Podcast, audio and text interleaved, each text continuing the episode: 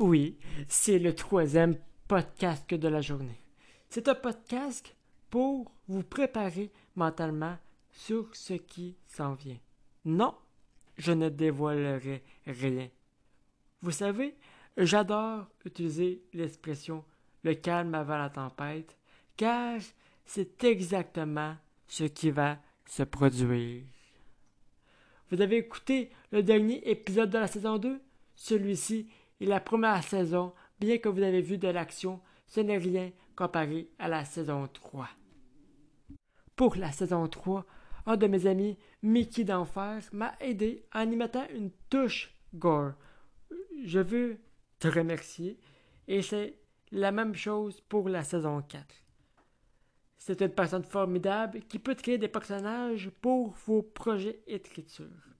Donc, écrivez-lui et ça lui fera plaisir. J'en suis persuadé.